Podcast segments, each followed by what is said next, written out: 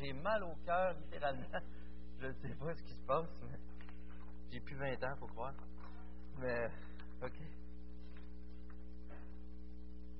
Je ne sais pas si vous avez déjà vécu ça dans Hébreu 10. Je ne sais pas si vous avez déjà vécu ça, mais euh, d'avoir l'impression de, de, forcer, de faire des choses, de faire des choses, de faire des choses, de ne pas voir la lumière au bout du tunnel, arriver, puis se rendre compte que quelqu'un d'autre l'a fait, mais que ça a été tellement plus facile de sa manière. J'ai un exemple que je me rappelle, je ne sais pas si euh, vous avez visité le site Internet. Euh, merci à Julie qui en prend soin. Mais je me rappelle, le premier site Internet, euh, j'avais, je connaissais rien, euh, puis on voulait avoir un site Internet, j'avais du temps. je m'étais tapé 1000 pages HTML pour apprendre comment faire. Puis j'ai réussi à arriver avec quelque chose. Là, c'est HTML5, puis JavaScript. Sais pas trop ce qu'il y a là-dedans. Mais c'est compliqué. Hein, commencer à tout programmer ça, puis pour faire un. Puis à cette heure, tu, vas agrandir, tu cliques à droite. C'est tellement plus simple. C'est tellement plus simple. Tous les efforts que je mettrais, ça serait en vain pour arriver à rien, rien d'aussi beau qu'est-ce que Julie peut faire aujourd'hui. Alors, j'ai l'impression qu'on fait ça souvent dans notre vie chrétienne. On passe par tous les chemins, essayer d'accomplir tout plein de choses qui, en bout de ligne, qui en bout de ligne ne donnent rien, qui ont déjà été accomplies, que Christ a déjà signé. Et ce matin, on va se le rappeler à travers Hébreu 10. Laissez-moi prier, je vous prie. Seigneur Dieu, je te prie de m'aider ce matin, d'abord dans mon corps, par ta grâce, Seigneur, quand je puisse annoncer ta parole on a cette grâce, Seigneur, cette grâce pour vrai, d'avoir la parole de Dieu, de l'étudier ensemble. Seigneur, ton nom n'est pas seulement élevé dans cette assemblée. Ta parole est en priorité, je l'espère aussi. On veut t'écouter, on veut que tu nous parles. Esprit Saint, guéris-nous, parle-nous, transforme-nous. Seigneur, que tu sois réel dans nos vies. Enlève tout ce qui nous préoccupe, tout ce qui fait obstacle à ta gloire, à ton honneur, à ta parole. Et par ta puissance, Seigneur, interviens dans chacun de nos vies. Et c'est par Jésus-Christ que je te prie. Amen. Alors, on se rappelle que dans Hébreu, le but, c'est d'encourager les chrétiens, c'est sûr, de suivre la nouvelle alliance en Christ. Et ici, de démontrer que Christ est plus grand que tout. Il est meilleur que tous les systèmes, que tout ce qu'on a connu, que toutes les, en trois volets. Et là, on continue dans Hébreu 10, qui nous parle par rapport à la loi. La loi, c'est le système de l'Ancien Testament, la Pentateuque plus précisément. Des lois que Dieu a données pour répondre à sa sainteté, pour l'honorer à travers ça. Nous qui sommes à son image, comment il faut agir pour pleinement honorer notre Dieu? Et la loi qui mentionne aussi à quel point qu'on est faillible. Et que Dieu a donné des moyens par les sacrifices de pallier afin de, pouvoir rentrer dans la présence de Dieu. Et ce qu'on retient lorsqu'on lit ça, c'est que notre vie est en danger littéralement avec ces méthodes-là. Pensez à tout, tout, ce qui était inclus dans les sacrifices, tout ce qui était inclus même dans, dans les procédures ben, c'est immense. À chaque fois, ça me met à terre. Quelle grâce qu'on a en Jésus. De plus repasser par cela, continuellement, continuellement. Et on va voir à travers le texte ce matin que c'était fait en vain, c'était en vain. Alors, lisons les versets 1 à 4 pour débuter. Hébreu 10, 1 à 4. Je lis dans la version seconde 21. La loi, en effet, possède une ombre, une ombre des biens à venir et non l'exacte représentation de la réalité. Elle ne peut jamais, par l'offrande annuelle et toujours répétée des mêmes sacrifices, conduire à la perfection ceux qui y participent. Sinon, n'aurait-on pas cessé de les offrir? Ceux qui rendent ce culte purifié une fois pour toutes n'auraient en effet plus du tout conscience de leur péché. Mais en réalité, le souvenir des péchés est rappelé chaque année par ces sacrifices. Car il est impossible que le sang de taureau et de bouc enlève les péchés. Qu'on retient par ces quatre simple verset concernant la loi. C'est que tout le système de la loi, tout ce que ça apportait, tout ce régime, a un gros problème, c'est que ça ne marche pas. C'est que ça ne marche pas. Il n'y a pas moyen d'arriver au pardon réel, dans la réalité, avec ce système-là. J'avais lu un commentaire qui faisait allusion avec le film La Matrice.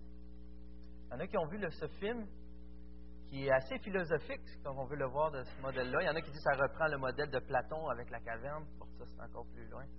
Mais euh, où ce que le personnage principal, Néo, je pense, où ce qu'il vit, il sent que pas heureux, il y a de quoi de plus, il entend parler de la matrice, il se fait révéler, et ce que se trouve à être la matrice en réalité, c'est que c'est une illusion. C'est que la vie qu'il vit n'est que représentation, une fausse réalité. Et qu'il y a de quoi une toute autre réalité en arrière de ça, une toute autre fonction. Et que le parallèle qu'on peut faire avec euh, l'ancien système, c'est que c'est comme le dit le verset 1, c'était une ombre de ce qui allait à venir. Ça ne faisait que refléter la vérité. Ça faisait que refléter la réalité. Mais ce n'était pas cela qui était réel, ce n'était pas cela qui était important. Le système de la loi n'est que l'ombre des biens à venir. Aucune efficacité réelle, aucune efficacité éternelle. Ce n'est qu'une ombre de ce qu'il y allait l'être. Le système de la loi, ça ne règle pas vraiment les problèmes. Tu continues, mais c'est comme si quelque chose qui ne marche pas. Tu essayes, mais tu ne peux pas être satisfait. Tu es voué à l'échec. Tu es voué à recommencer. Tout le temps. Recommencer. Et le problème avec ça, comment savoir si tu en as fait assez? Qu'est-ce qui arrive si tu meurs avant la prochaine étape? Qu'est-ce qui se passe avec toi? Sur quelle base exacte sont ta confiance? As-tu eu le temps de tout régler?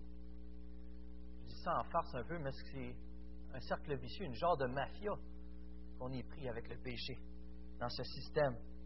C'est justement encore comme les films, de dire, pourtant, j'écoute pas tant de films que ça, mais on est habitué de voir où ce que quelqu'un, des fois c'est par erreur, il faut tu juste me rendre service, aller porter telle enveloppe, il se rend compte que c'était de la drogue. Là, il est pris dans un, engrenage. Il est pris dans un engrenage. Il faut qu'il se cache des autorités, parce que même sa vie est en danger. Et là, il est obligé d'être redevable envers ceux qui les ont eus, dans le fond. Il est obligé de les servir encore. Là, il faut qu'il se cache des autres aussi s'il ne veut pas continuer. Il est pris tout le temps à essayer de réparer. Il est pris tout le temps à chercher une solution à cause des mauvais choix peut-être qu'il a pris. Il essaye de s'en sortir. Essaye de fuir la colère, soit des autorités, soit de ceux sur qui il y avait une emprise sur lui. Là, il va essayer de négocier. Il va essayer de trouver un stratagème qui va permettre d'échanger quelque chose pour rendre le mal ou bien pour atténuer le mal ou d'apaiser la colère de l'autre. Et c'est une image parfaite, je trouve, de ce qu'on fait avec notre péché. Lorsqu'on pêche, on sait très bien qu'on ne peut pas aller dans la présence de Dieu avec un péché. C'est contre sa sainteté. Qu'est-ce qu'on va faire? On va se cacher, on va fuir. On va essayer de négocier, nous autres aussi, avec Dieu. On va essayer de fuir la colère de la personne en qui on a une dette. Et euh, nous qui sommes supposés de refléter l'image de Dieu, on est incapable de respecter le deal de sa sainteté. Alors on a quelques choix. On a le choix, un, on a le choix de fuir, de refuser Dieu, de l'ignorer, faire comme si rien s'était passé, de le diminuer à la limite. On peut aussi essayer de négocier avec lui. De quelle manière qu'on fait ça? OK, Seigneur, euh, là, je ne manquerai plus une réunion. Ben là, là, Seigneur, je vais lire ma Bible à tous les jours. Ça apaise notre conscience. Là, on sent, on sent que notre dette envers Dieu est apaisée. Ça va un peu mieux.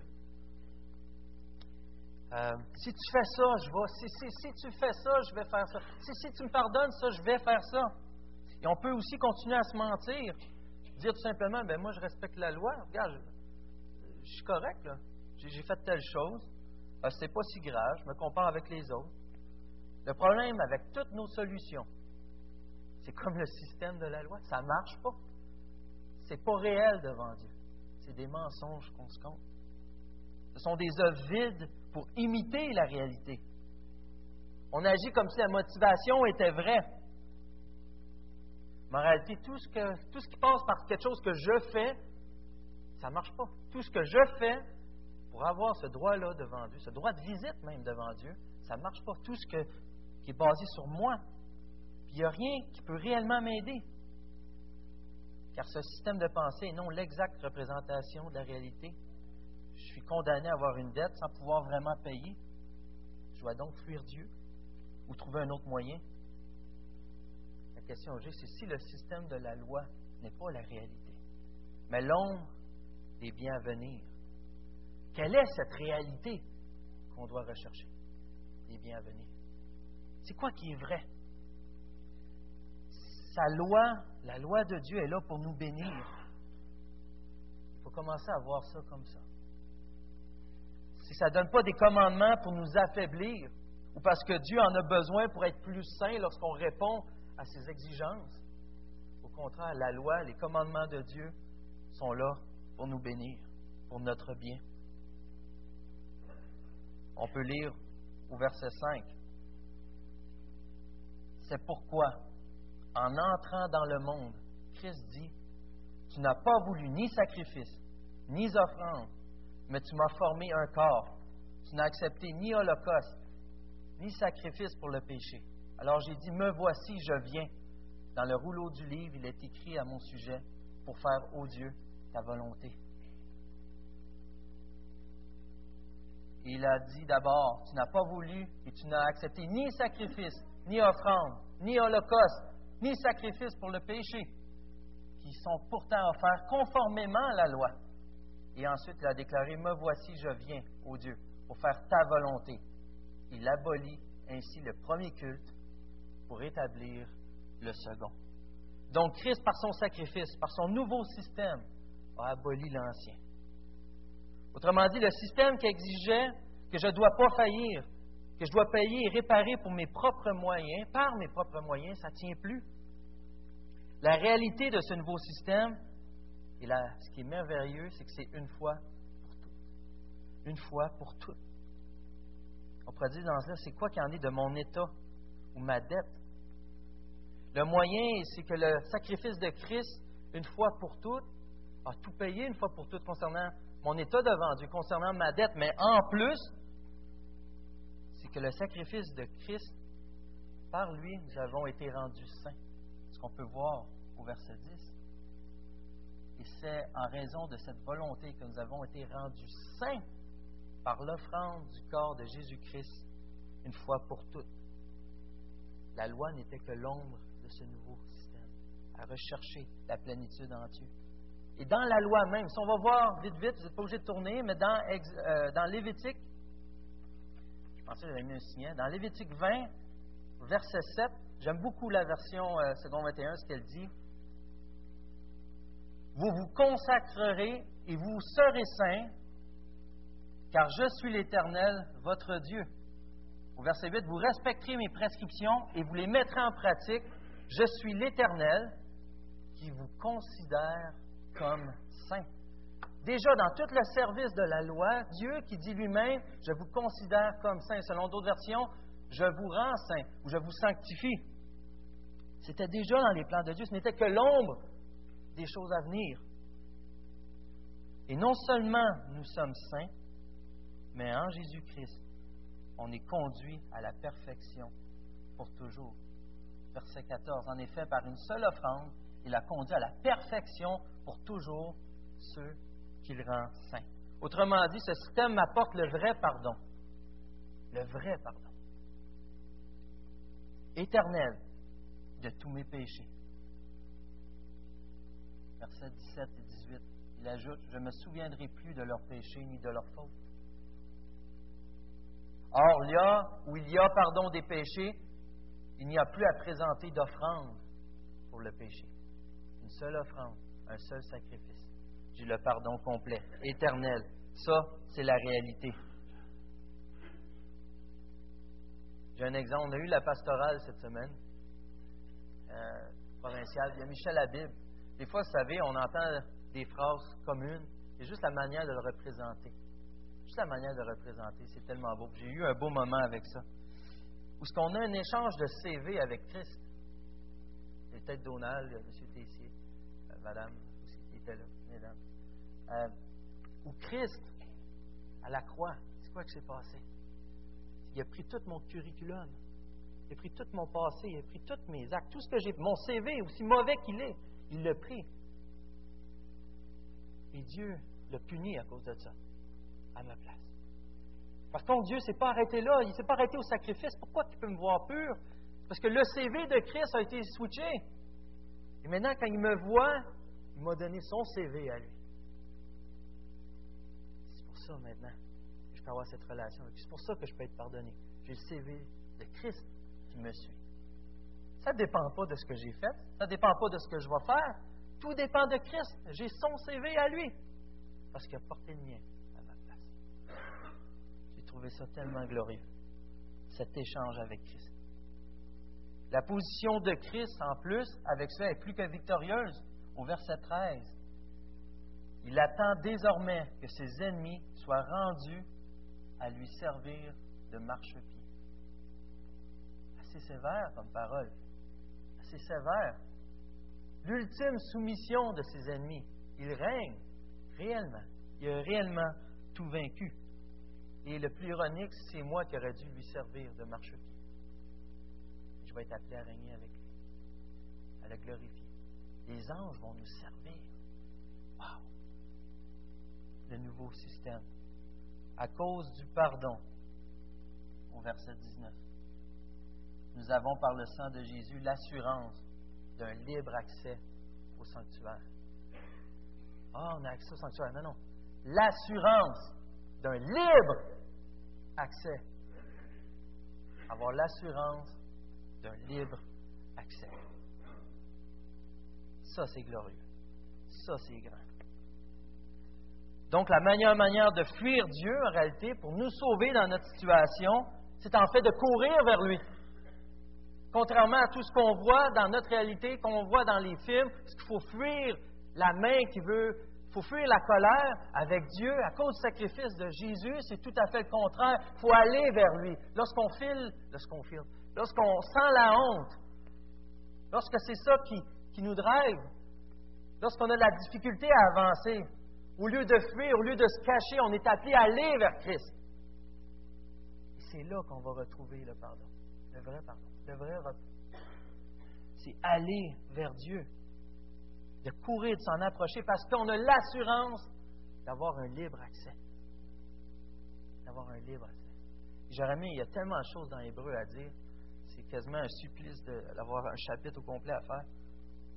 Et en réalité, au verset 22, on voit qu'on plus à fuir. Hein. Approchons-nous donc avec un cœur sincère. Être vrai. Une foi inébranlable. Le cœur purifié d'une mauvaise conscience et le corps lavé d'une eau pure. Un cœur sincère. On n'a plus à essayer de négocier déjà tout arrangé. Les papiers sont signés.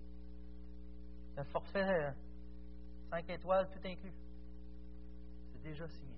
Déjà. On n'a plus à négocier. On peut arriver devant Dieu. Non seulement on n'a plus à le fuir, on peut aller vers lui, mais on n'a même plus de mensonge à se compter. On y va réel, tel qu'on est. Dieu est capable d'y avec ça. On a l'assurance, le libre accès devant lui. encore là, c'était une ombre, hein? projette plus la réalité. Tout ce qu'on avait à projeter avant, tout ce qu'on avait à vouloir se défendre, on est nu. On est libre. Est vrai. Des fois, ça peut faire mal. Le vrai sacrifice, on peut s'approcher de Dieu. Puis c'est correct, c'est ça qui est merveilleux. Ça nous donne une foi inébranlable. On n'a plus de doute à avoir. Pour résister à ce doute. C'est la réalité, c'est authentique c'est vrai, on peut aller devant Dieu tel qu'on est. On a l'assurance, c'est une foi précieuse, au seul sacrifice accepté de Dieu en plus. Puis ça, c'est une fois pour toutes, pardonner mes péchés. Et c'est Dieu qui a mis son sceau dessus, en foudroyant son Fils à la croix et en le ressuscitant le sceau de Dieu. C'est accepté. C'est véritable. C'est vrai. C'est vérifié. C'est approuvé. Notre foi peut être inébranlable. Le cœur purifié d'une mauvaise conscience, il n'y a plus d'accusation. Il n'y a plus d'accusation. On repart à zéro. On a le CV de Christ. On ne traîne plus rien. C'est réglé devant Dieu. Je rappelle, c'est le forfait 5 étoiles. Tout inclus. Parce que Dieu nous aime. Pour notre bonheur, Christ a tout payé. On peut maintenant apprécier les commandements de Dieu au lieu d'avoir une crainte malsaine. Là, on peut comprendre, commencer à apprivoiser les commandements de Dieu, à les goûter, à comprendre qu'ils sont là pour notre bien. Parce que Dieu nous aime. Il n'a pas donné toutes ces lois, ces commandements pour aller contraire à cet acte d'amour qu'il a démontré à la croix. Il nous aurait tout donné à la croix jusqu'à sacrifier son propre fils. Puis après, il cherchait à nous punir de certaines manières ou de nous faire payer pour des choses. Non. Le but de ces commandements, ce n'est pas de nous alourdir la vie. Comme je dis, il n'a pas besoin de notre sanctification. Il n'y a pas besoin de notre accomplissement de choses de la loi ou de nos actes pour être heureux, pour être plus saints. Ces commandements sont donnés pour notre bien. Maintenant, on peut les observer dans la joie. Car Dieu prend soin de moi à travers ces commandements. À cause de la grâce reçue en Christ. Maintenant, on peut avancer librement dans notre vie chrétienne. Libre de nos chaînes. On va voir que quelques manières que le texte nous suggère de garder cette espérance en Jésus. Comment donc on peut persévérer dans notre foi? Je vais lire le verset 25. N'abandonnons pas notre assemblée, comme certains en ont l'habitude, mais encourageons-nous mutuellement. Faites cela d'autant plus que vous voyez s'approcher le jour. Faites cela. Je crois bon d'expliquer un peu le sens de ce verset avant de continuer, avant d'aller un peu plus loin. Notre assemblée. Aujourd'hui, quand on entend ça, ne pas, euh, ne pas abandonner notre assemblée, on pense en tant qu'Église, ne pas abandonner notre Église. Et la, connotation qu'on a souvent associée, c'est si ça va mal à notre assemblée, il faut persévérer, il faut persévérer, n'abandonnez pas votre assemblée, il faut persévérer. Et je ne suis pas en train de dire que c'est un mauvais principe, au contraire. Mais ce n'est pas tiré de ce texte-ci. Ce n'est pas ça ici que l'auteur a l'intention de dire. Le sens de l'assemblée, c'est au sens premier, au sens propre de la foule, d'un groupe, d'une assemblée, être rassemblé, d'être ensemble. Le moyen de retenir fermement l'espérance est à travers ces assemblées. Il ne faut pas oublier que l'auteur encourage, il veut le bien des lecteurs, il veut les encourager. Il n'impose pas un fardeau qui est incompréhensible. Donc, n'abandonnez pas vos assemblées, c'est une bénédiction ici. Et non de quoi, de lourd qu'il faut persévérer. Au contraire, au contraire. Au contraire, ces assemblées sont un lien d'encouragement au Dieu que Dieu utilise pour sanctifier, pour faire grandir, En passant, on va voir pourquoi après. On va voir pourquoi après. Mais ici, ce genre d'assemblée, ça correspond à nos églises maisons, dans notre contexte à nous. Ça correspond à nos églises maisons. Donc ce matin, si tu es là et que tu crois que seul le dimanche, la réunion du dimanche est importante, c'est avec amour que je te dis que tu te trompes. Tu te trompes. C'est pas vrai. Le mercredi aussi est super important. On va voir les raisons ensemble. Et je vous rappelle, ils se réunissaient à tous les jours au premier siècle, acte 2, 46. Les réunions de prière et d'église maison, tu en as besoin. Dieu te le recommande, puis on va voir pourquoi. On pourrait se poser la question, il faisait quoi d'abord dans ces assemblées-là? Il faisait quoi? C'est ce qu'on voit au verset 24 et 25. Veillons les uns sur les autres pour nous inciter à l'amour et à de belles œuvres. La fin de 25, mais encourageons-nous mutuellement. Encourageons-nous mutuellement. Donc, veillez les uns sur les autres et s'encourager mutuellement. Vous allez me dire, ben, les dimanches matins, on peut faire ça. Mais je vous pose la question, peut-on vraiment faire ça les dimanches matins? Est-ce qu'on peut vivre pleinement l'encouragement mutuel, de veiller les uns sur les autres? Est-ce qu'on s'exhorte? Est-ce qu'on s'encourage réellement comme ça un dimanche matin? Si je posais la question, si quelqu'un, je vous demanderais, si quelqu'un voudrait lever sa main dans cette assemblée, dans cette réunion, levez la main quelqu'un qui, qui lutte avec la pornographie. Levez la main quelqu'un qui lutte avec la luxure. Levez la main ceux que ça va vraiment pas bien dans leur couple. Levez la main ceux qui ont mal repris leurs enfants cette semaine. Levez la main ceux qui n'ont pas géré l'argent que Dieu leur a confié convenablement cette semaine. Levez la main ceux qui luttent avec la convoitise. Levez la main ceux qui haïssent un frère ou une sœur dans cette assemblée même. Combien de mains qu'on aurait levées? C'est parce qu'on n'a pas de problème? On est béni? Ou c'est parce que pas l'endroit pour le faire? Ça se fait dans les églises maisons. C'est le genre d'intimité que dans notre contexte à nous, on peut aller chercher. C'est là qu'on peut s'encourager mutuellement. C'est là qu'on peut veiller les uns sur les autres. Veille sur ton frère, Galatis. Supporter les fardeaux de l'autre. L'encourager, l'aider à surmonter un péché. On est béni à notre Église maison. On est béni. Je vous aime vraiment. On peut vivre pleinement ce genre de choses, je crois, à notre Église maison. J'espère que vous vivez la même chose à la vôtre. Les gens s'ouvrent, ou on avance. Et le pire, c'est que à travers les églises maisons, c'est pour notre bien encore. C'est pas encore de quoi une réunion qu'il faut rajouter ou de quoi encore qu'il faut faire. Non, si Dieu le recommande, c'est pour notre bien. Dieu veut notre bien. Dieu veut notre bien. On en a besoin. Et on pourrait se dire, moi, mais j'ai pas le goût, moi, pour telle ou telle raison. J'ai pas le temps.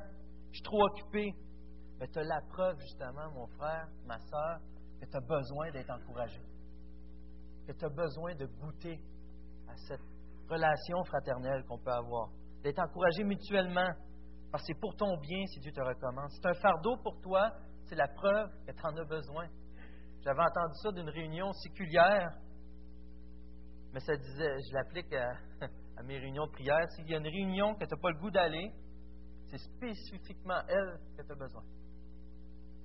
C'est vrai. Combien de fois qu'on. J'ai pas le goût d'aller. Ah, j'étais la fête. Et tu y vas, puis que Dieu t'a béni.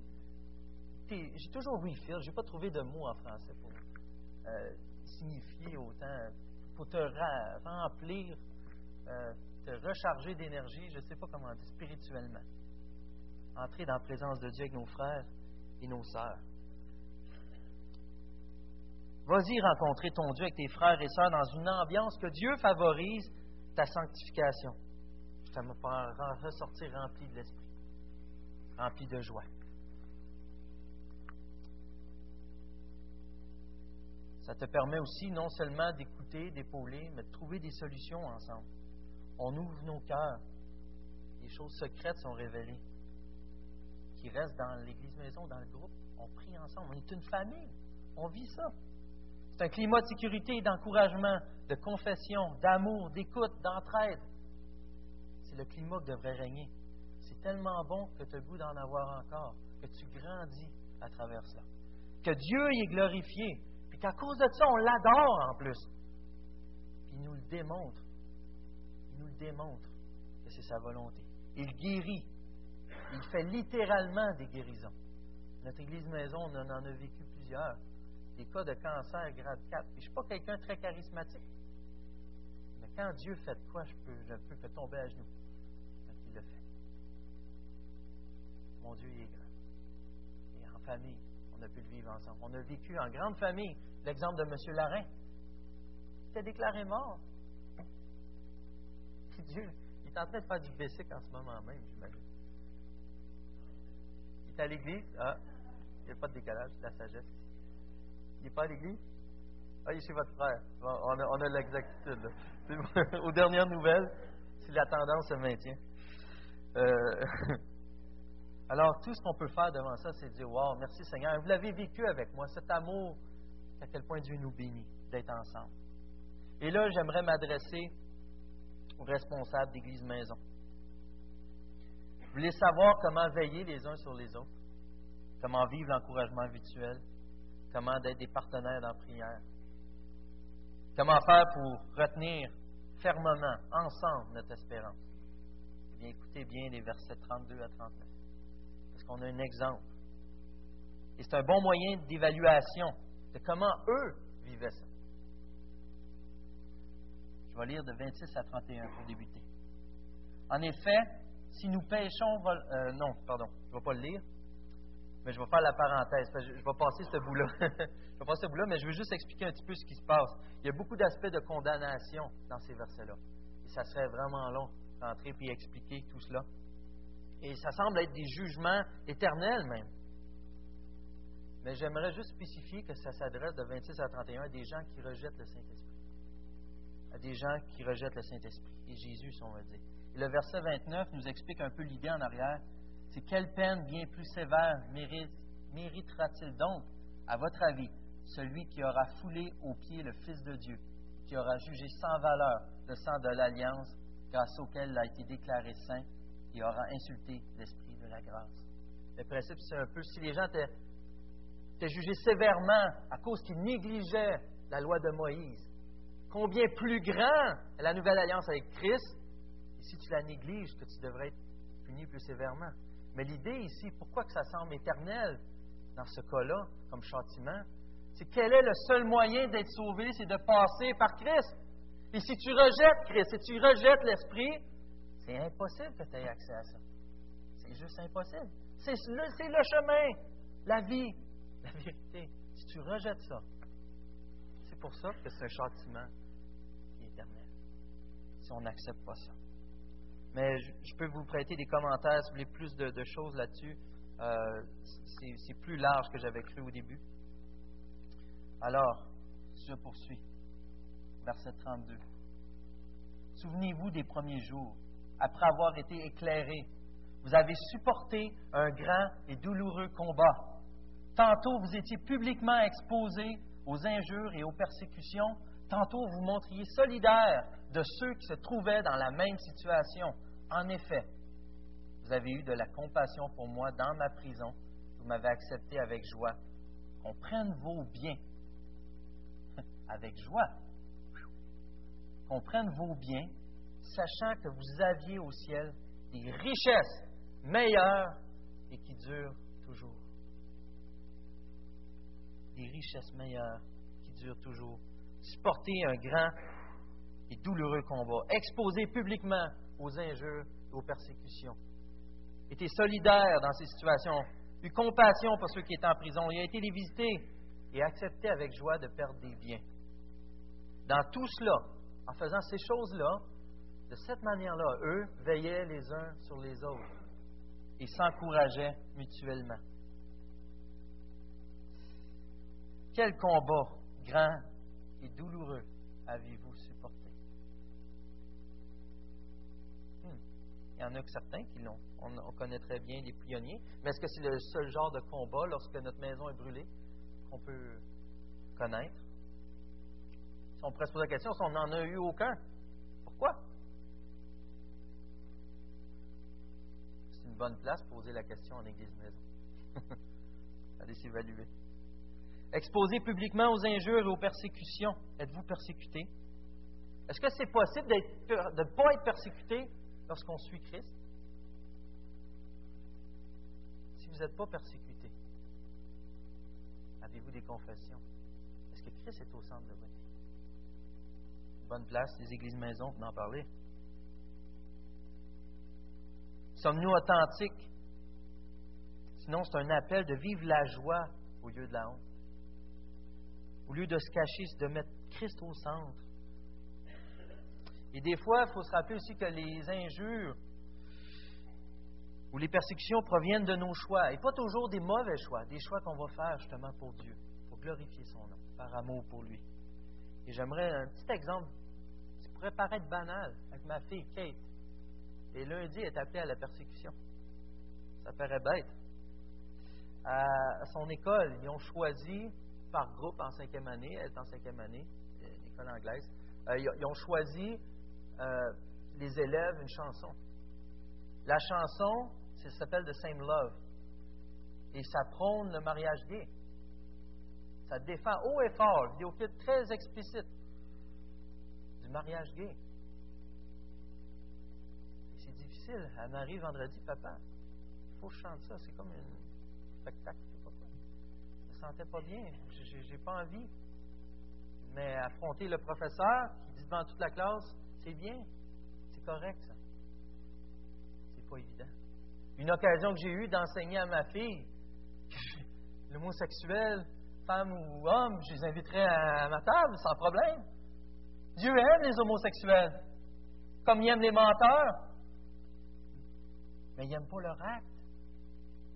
Il n'aime pas le mensonge. Il n'aime pas quand je mens, mais il m'aime moi. C'est la même chose avec le péché de l'homosexualité. Donc, on a une éducation à faire. Mais ma fille, elle a un choix. Est-ce que je vais participer? As-tu le droit de ne pas participer, premièrement? Cinquième année. C'est mon rôle de l'aider là-dedans aussi. Mais dans nos propres vies, notre travail, est-ce qu'on a des choix comme ça? Ou est-ce qu'on s'assied? On s'écrase? Est-ce que c'est possible de suivre Christ et pas être persécuté?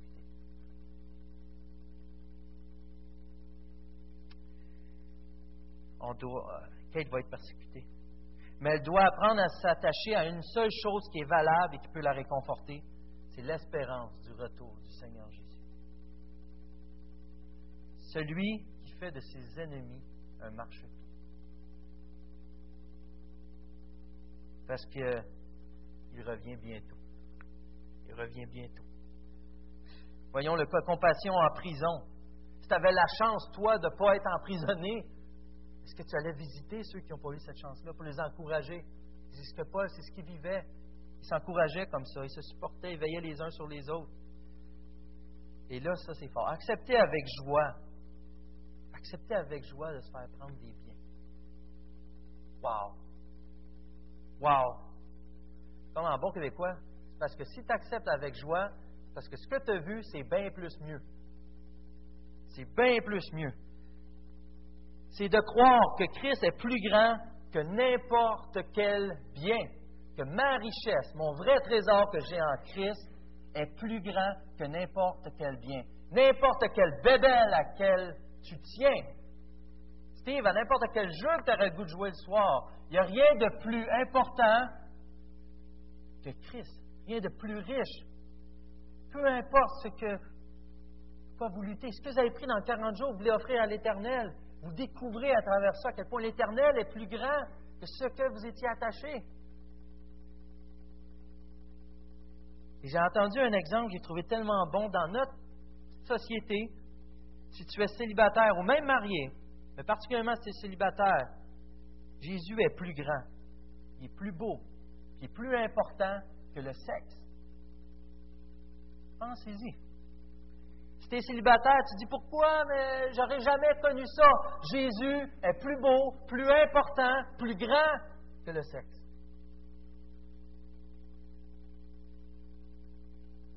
Ou si tu es marié, je n'ai pas comme je voudrais, ou peu importe, ben Jésus est plus précieux. Jésus lui-même n'a jamais eu de sexe. C'était si important et indispensable. Il aurait peut-être pensé un moyen. Il aurait pu se marier, il aurait pu nous montrer c'est quoi être un bon chef de famille, un époux incroyable, de représenter le modèle qu'il fait déjà avec l'Église, son épouse. Mais non, il y a quoi de plus important? Il était au pied du Seigneur à faire sa volonté. Dieu est plus grand et plus important que n'importe quoi dans ce monde. Que notre société veut nous faire croire, nous vendre. Dieu est plus grand. Jésus, c'est ma richesse. Et c'est bien mieux, bien meilleur. Et ça dure toujours.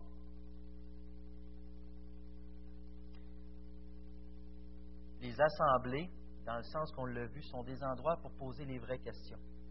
Vivre ensemble la vraie vie chrétienne. On le fait le dimanche aussi, j'espère qu'on ne joue pas des jeux. De veiller si un frère tombe. Et s'ils tombent même dans l'ancien régime de la loi, dans l'ombre du vrai sacrifice, et c'est notre rôle de le ramener à la grâce. Et au verset 35, je termine bientôt, une vingtaine de minutes, c'est fini. N'abandonnez donc pas votre assurance qui est porteuse d'une grande récompense. Puis au verset 26, 36, euh, pardon. Oui, vous avez besoin de persévérance pour accomplir la volonté de Dieu et obtenir ainsi ce qu'il vous a promis. Dieu l'a prévu comme ça. Il y a une récompense, verset 35 qu'on a lu, qui est grande, une grande récompense. C'est que la souffrance, tout ce qu'on vit, les sacrifices en soi ne sont pas la fin. Ce n'est pas le but de souffrir pour plaire à Dieu. Il y a de quoi de plus grand. Il y a un but. Allez voir, d'être restauré en grandeur. Pauvre petit bébé, je ne vais pas le faire pleurer. Encore bien peu, bien peu, pardon, de temps, et celui qui doit venir viendra, il ne tardera pas. Et le juste vivra par la foi. Mais s'il revient en arrière, je ne prends pas plaisir en lui. Quant à nous, nous ne faisons pas partie de ceux qui reviennent en arrière pour leur perte, mais de ceux qui ont la foi pour le salut de leur âme. On ne revient pas en arrière, on ne revient pas au vieux système, parce qu'au vieux système, on est encore sous la colère de Dieu. C'est bête de vouloir revenir à ce qu'on nous préoccupait. Et l'image ici que je vois de même de revenir en arrière, ma femme dernièrement, elle avait un partage, je pense, à faire euh, au cours des femmes sur la femme de Lot. Et par rapport au jugement qu'il y avait sur Sodome, oh, regardé en arrière son cœur. Peu importe la raison, il y a quelque chose qui l'a attachée. Elle était appelée à la grâce, à la délivrance. Elle a connu le jugement parce qu'elle a resté attachée. Pas aller trop loin dans l'application aussi. Mais c'est un peu l'idée que j'avais. Notre richesse est en avant, on n'a aucune raison même de regarder en arrière. Christ brille, délivre, pardonne, transforme, nous donne la vraie joie. Puis lui, il est en avant.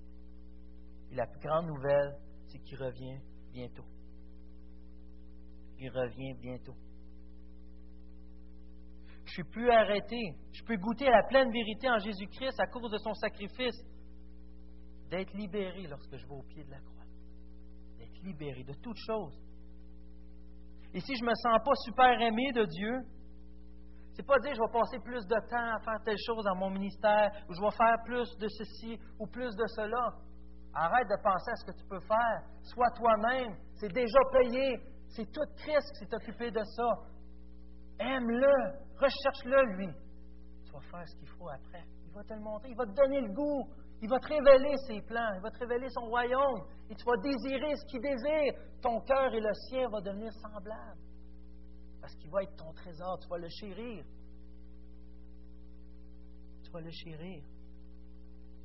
À cause de cet amour, cette confiance, cette foi précieuse que l'Esprit nous confirme.